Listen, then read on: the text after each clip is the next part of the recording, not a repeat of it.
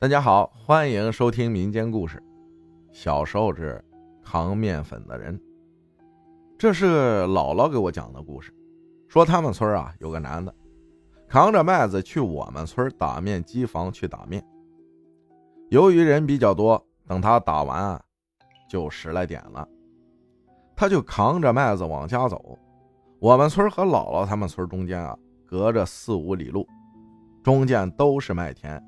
还隔着一条岸边长满芦苇的小河，河水是有深有浅，浅的地方呢刚没过小腿。这条河呢也有点紧，平常人晚上是不会去那边的。那男的仗着自己身强体壮，就想趟着河过去。趁着暗淡的月光，他就慢慢的从水浅的地方往对岸一步步走去。当走到河中间的时候，突然就被一双。冷冰冰的手抓住了脚踝，纵使男人力气再大，但也挣脱不了那双如铁钳般的手。就这样僵持了一会儿，感觉那双手在一点点想把自己往深水去了。男子这时候急中生智说：“他妈的，你把我松开！你等我把面粉抱到岸上，我再下来和你干仗。”男子语罢，那双手就突然松开了。男子如释重负啊，两步三步跑到岸上，朝着河里吐了一口，骂道：“去你奶奶个腿的！敢拽老子的腿，你当我傻呀？还会下去和你干仗？”说完就赶紧扛着面粉跑回家了。还有个男的也是晚上经过这条河，但他就没上个男的那样机智了。这个男的也是被拽着腿了，然后就被按倒在水里。男子手撑着身体，不断有淤泥从水里出来，然后呼到他的脸上。等到男的憋得喘不过气儿来的时候，就没把持住，放了一个屁。就听到有小鬼说：“在这头，在这头呢。”然后淤泥就一直往男的屁股上呼。等到天明的时候，男的一屁股都是淤泥。万幸的是，人还活着，算是一个屁救了他的命了吧。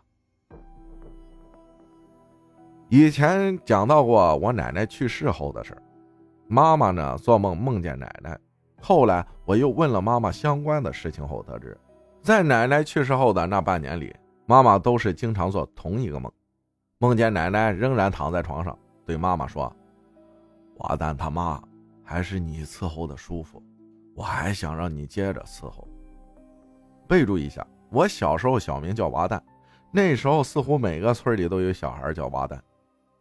后来妈妈梦见奶奶的次数多了，就有点发火了，在梦里对奶奶说：“娘，我都伺候你这么久了，你死了还来缠着我，让我不安生，我哪里对不起你了？是不是看我好欺负，他们不伺候你，就我伺候你，你还天天来找我折磨我？”然后奶奶就不说话了，妈妈就醒了，之后就没再梦见过奶奶了。奶奶家就在我家后面。虽然奶奶去世了，但是每次妈妈去奶奶家整理东西的时候，看着空荡荡的床，空无人烟的屋子，妈妈心里经常感到一阵阵的酸楚，泪流不止。奶奶生前是一个特别拔家的人，她的东西啊都特别的金贵。奶奶去世后，妈妈每次去奶奶家的时候都没有感觉到什么异样，但是有一次，妈妈去奶奶屋里拿一些木板。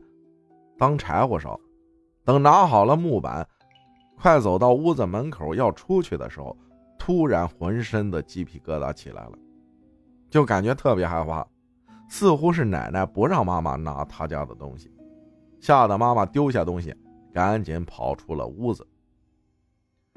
还有一件事是发生在我姥姥家，姥姥家在村子最北边，大门是个门楼朝西，门前正对着一条羊肠小道。中间隔着一条南北走向的村里修的主干道。自从修了这个门楼，姥姥家就一直很不太平，不是家里人不和，容易出吵架，就是做生意失败赔钱。有次姥姥在南边墙下打扫卫生，突然墙就倒了。幸运的是，那个墙有个撑墙的木棍子，木棍子先一步下来，把我姥姥拨开到了安全的位置。只听轰隆一声。一面墙瞬间倒塌。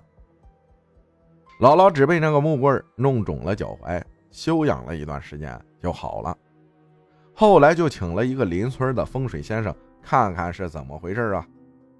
风水先生到我姥姥家，围绕着我姥姥家的宅子前前后后、里里外外看了几遍，皱着眉头，面色凝重，带着我老一家人到大门口说：“你们这个宅子冲煞呀！